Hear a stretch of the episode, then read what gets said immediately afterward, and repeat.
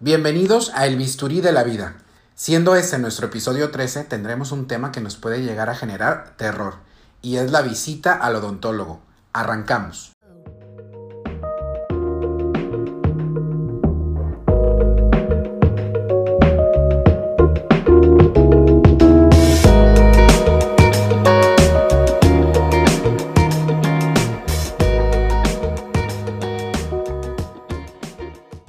Como en todos nuestros episodios, me tomo la libertad primero de agradecerles por escucharnos en cada uno de ellos. Y que recuerden que siempre vamos a tener temas que nos pueden interesar a todos por igual. El tema de hoy no es la excepción y vamos a conocer todo lo relacionado a la salud de nuestros dientes y nuestra cavidad oral. Yo soy el doctor Saucillo y este podcast está enfocado a tratar temas de salud, filantropía, activismo social y el escuchar historias de los héroes anónimos que están a nuestro alrededor.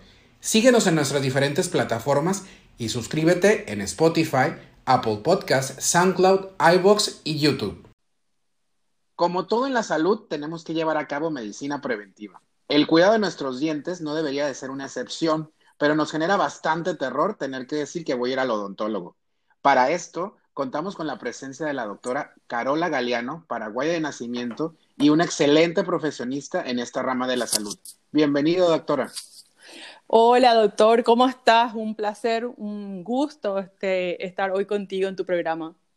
Muchísimas gracias. Pues ahora sí que nos vamos directo al tema porque tenemos mucha información y lo primero que tenemos que preguntarte, y, lo hacemos en todos nuestros episodios del podcast del Bisturí de la Vida, es definir, definir algunas cosas. Primero, lo, lo que queremos preguntar es, ¿cuáles son las facultades y el propósito general de un odontólogo?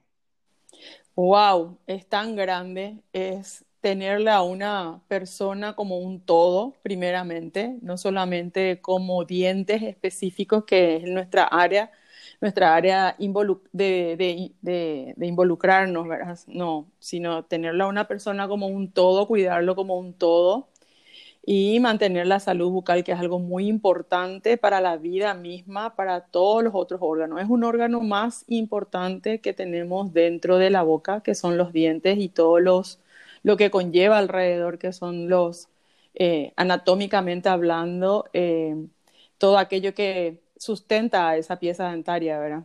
O a las piezas dentarias. Y tienes, y tienes mucha razón porque luego pensamos, eh, el público en general, incluso hasta los mismos médicos, que el odontólogo dicen el dientista o el dentista, y la realidad que es todo un, protocolo alrededor, alrededor de las piezas dentarias, porque son unas piezas de los dientes, pero tenemos hueso, tenemos encía, tenemos mucosa, entonces hay mucho.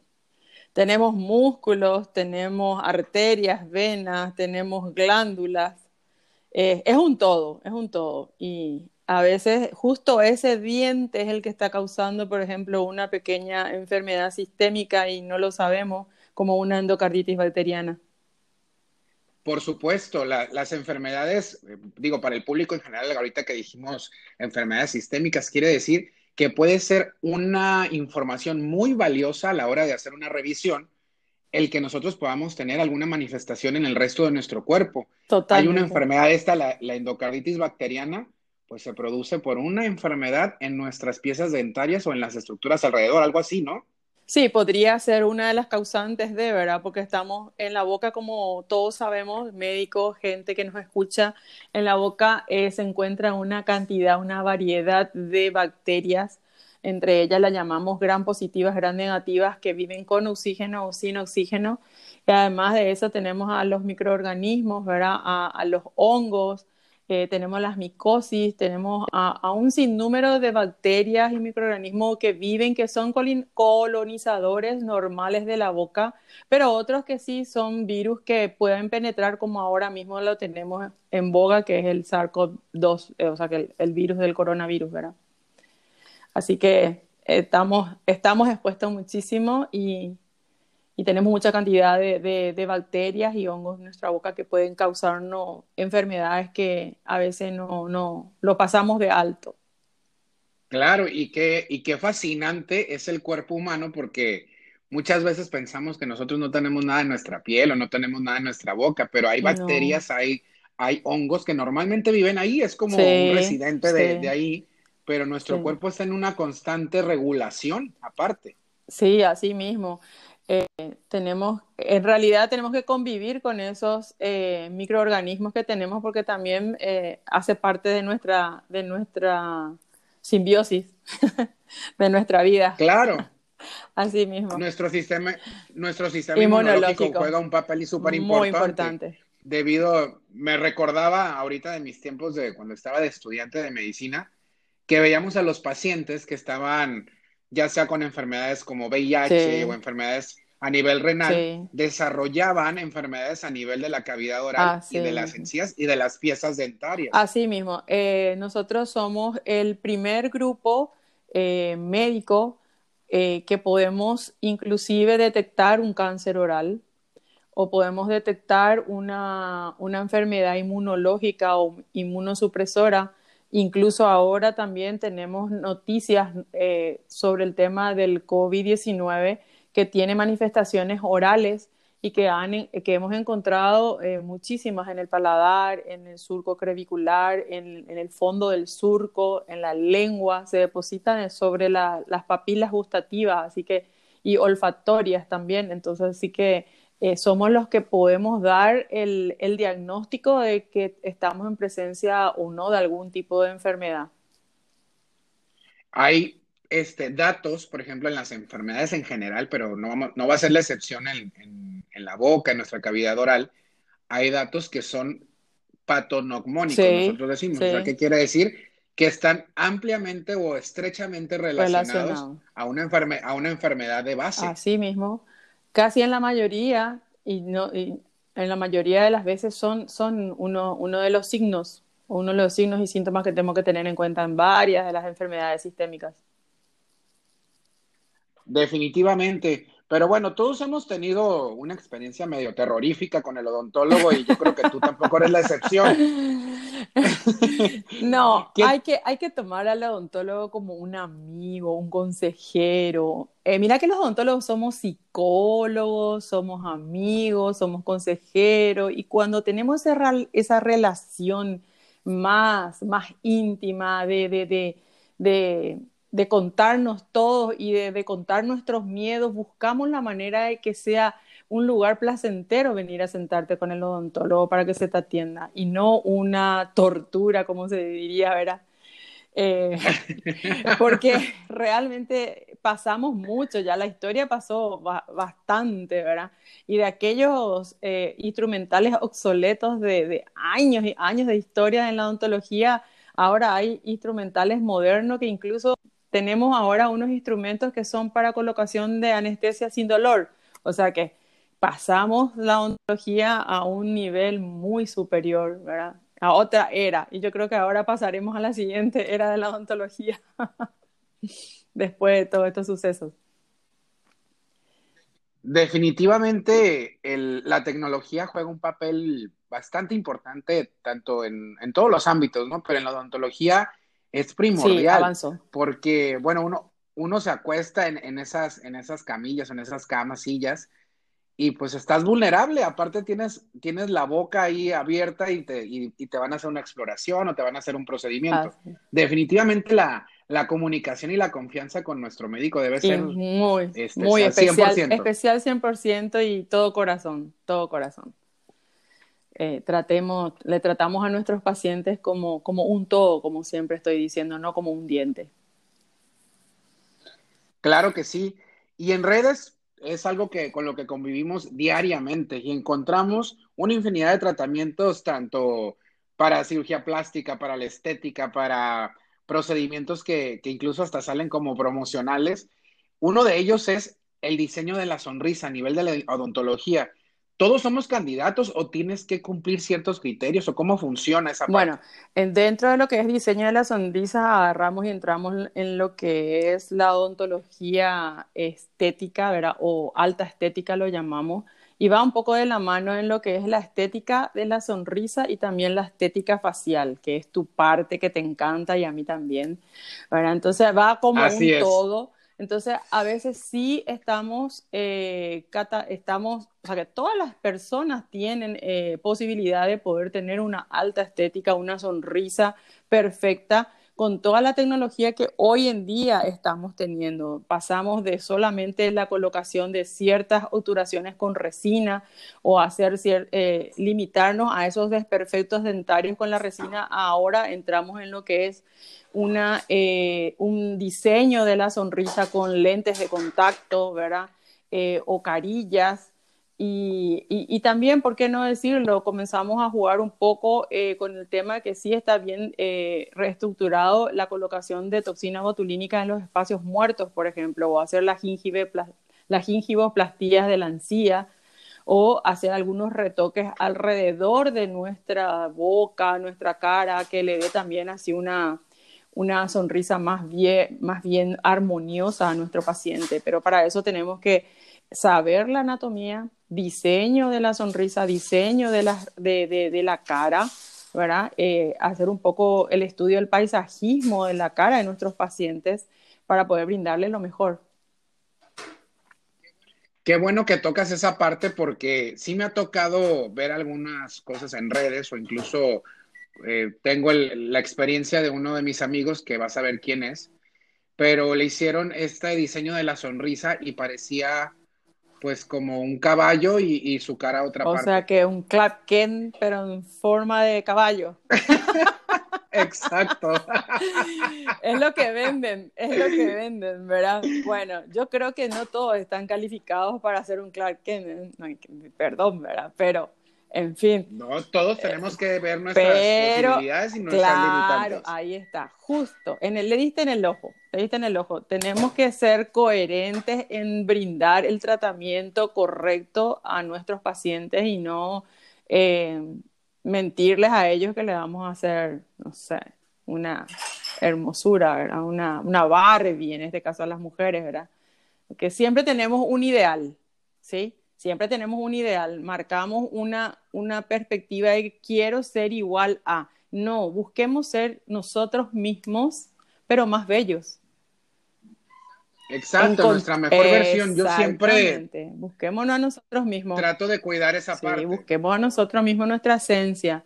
No cambiemos tanto nuestro rostro porque no, no, no, no es lo mismo. No es lo mismo. Hay algunas cosas que sí podríamos cambiar y otras que no. Todavía no me animo y vos lo sabes. Así es, todavía no te animas, ya, ya, pronto nos veremos, ya verás. Ya veo con tu bisturí en la mano. Perfecto. y, bueno, en la estética, dijiste alta estética o alta, es como una alta especialidad la estética, ¿no? En, odontología. Sí, nosotros ya le llamábamos anteriormente todavía le entraba todo lo que sería eh, dental, eh, restauraciones, coronas, puentes, implantología, o prótesis sobre, sobre, sobre implantes.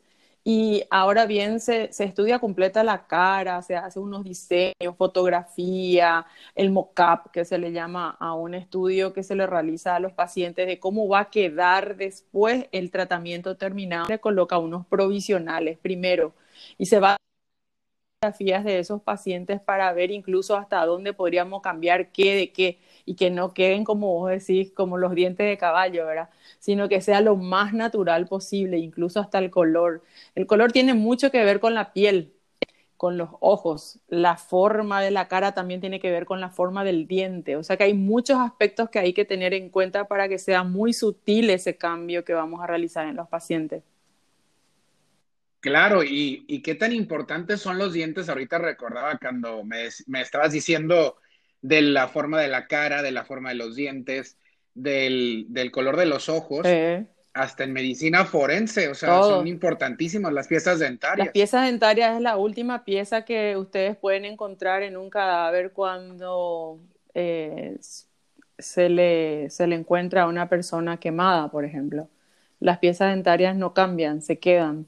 Entonces, el forense puede venir con la historia clínica y la, el odontograma de ese paciente y radiografía y uno va a poder reconocer a, la persona muerta a través de esos elementos. Es muy importante. ¡Wow! ¡Qué interesante! Eso es otro día podemos hablar de la parte forense que me encanta. Me encantaría poder hacerlo.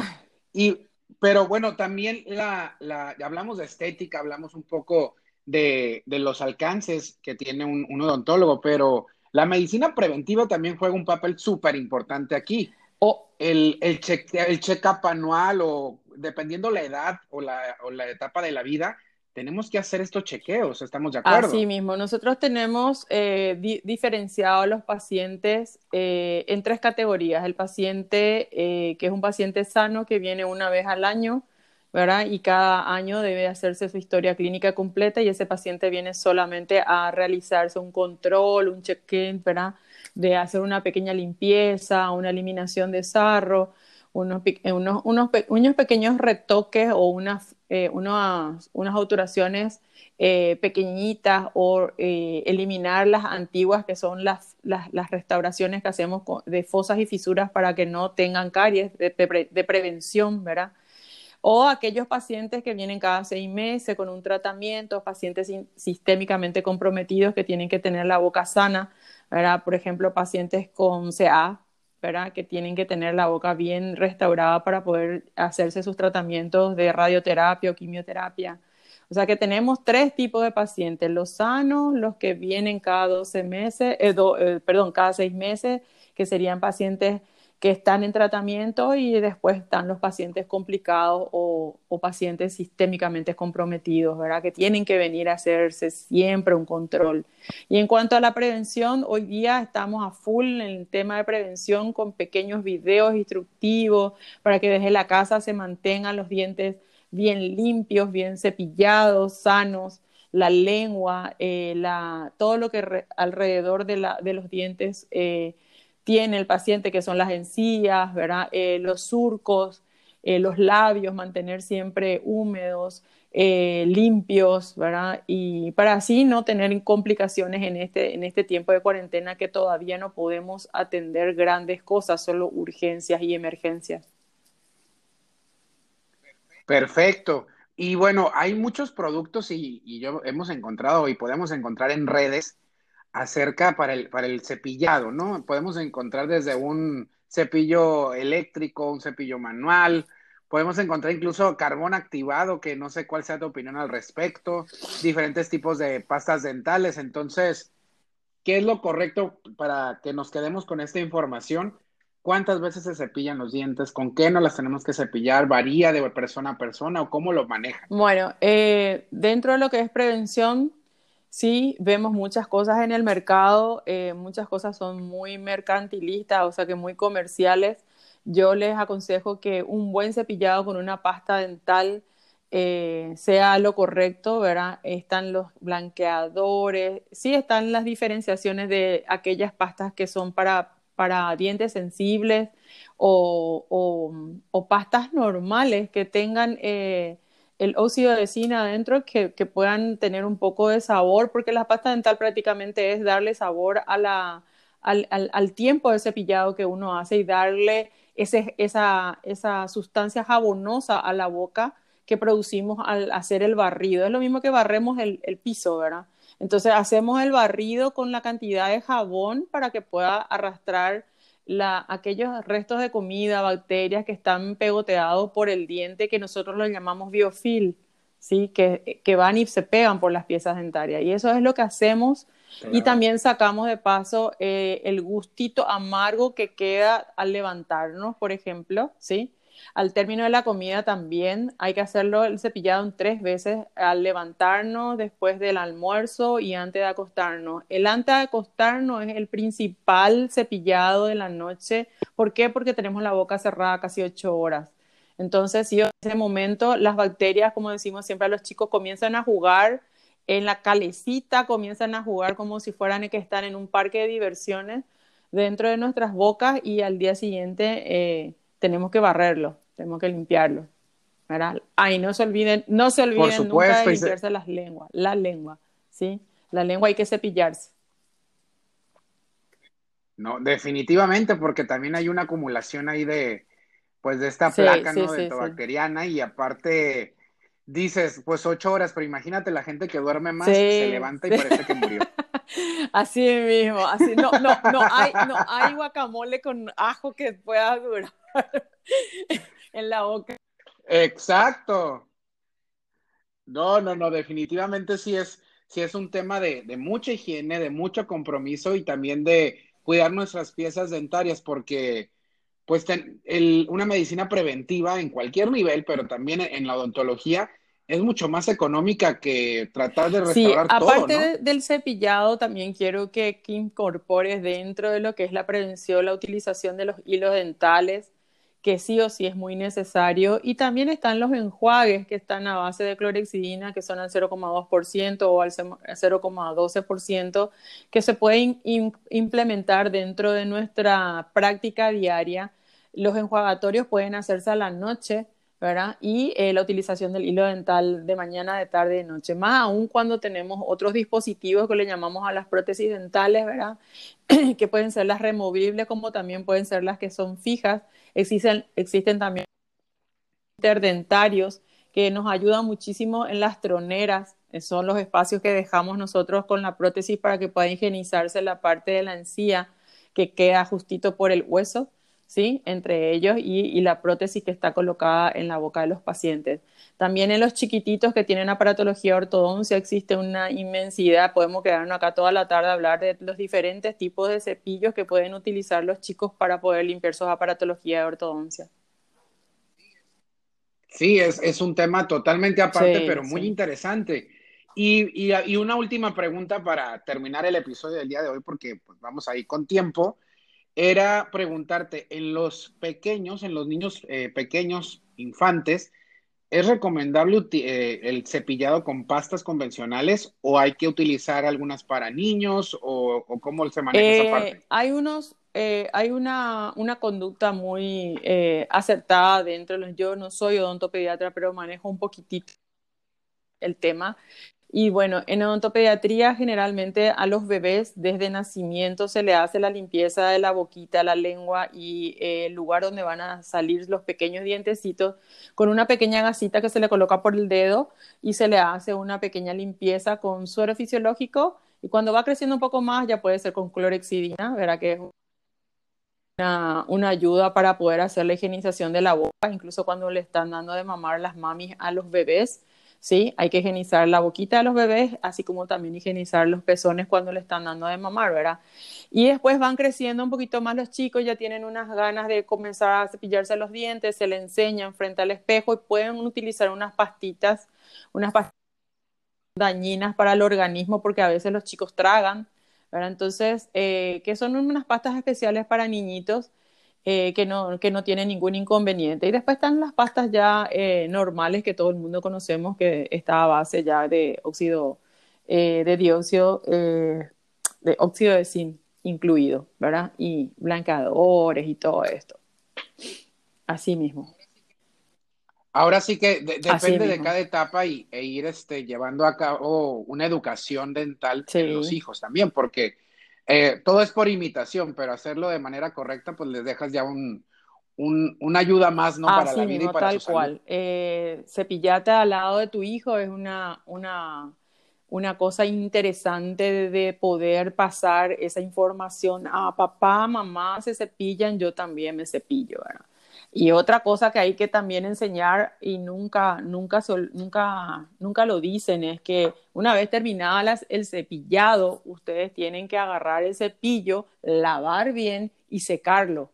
Porque si nosotros dejamos mojado, boca para abajo, tirado o dentro de un recipiente, se van a seguir acumulando cantidad de hongos o bacterias en ese cepillo que acabamos de hacer la limpieza de la boca. Así que esos cepillos hay que desinfectarlos, limpiarlos y desinfectarlos. Y no sé.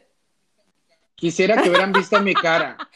y no es eso, solo ¿eh? hay que cambiar cada dos meses. Cuando el cepillo comienza a abrirse, como si fuera los pelos que ahora tengo porque no me voy a la peluquería. Entonces tiene que eliminar y comprarse otro cepillo de dientes. ¿sí? Existen muchos tipos de cepillos que podemos hablar también otro día, ¿verdad? Pero el más recomendado es que tenga la punta, el, el, la, la, si ustedes miren el cepillo, ¿verdad? La punta tiene que ser redondeada, las cerdas tienen que ser todas en una misma eh, altura, ¿verdad? Recta, y, y, el mango que pueda entrar en la mano de nuestros pacientitos o pacientes adultos. Y los de ortodoncia tienen otro tipo de cepillo muy especial. Así que hay otra vez otro día más que podemos hablar solo de, higiene dental con los cepillos que tenemos en el mercado.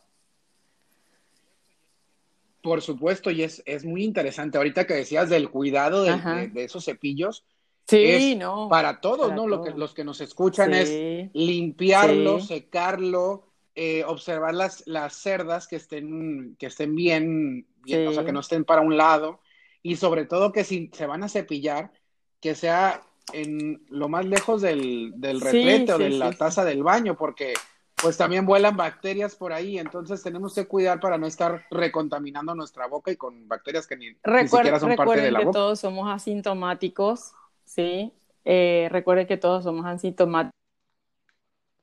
Mientras que uno se cepilla y el otro entra después en el baño, queda toda la cantidad de pequeñas gotículas o gotas de COVID eh, alrededor del, del baño y por eso nosotros aconsejamos ahora que se cepillen eh, tipo por turnos, vayan mirando esos, eh, esos temas también, porque podemos ser agentes de contagio dentro de la familia, aquellos que estamos trabajando en, en hospitales y eso, ¿sí? Con, es un contagio.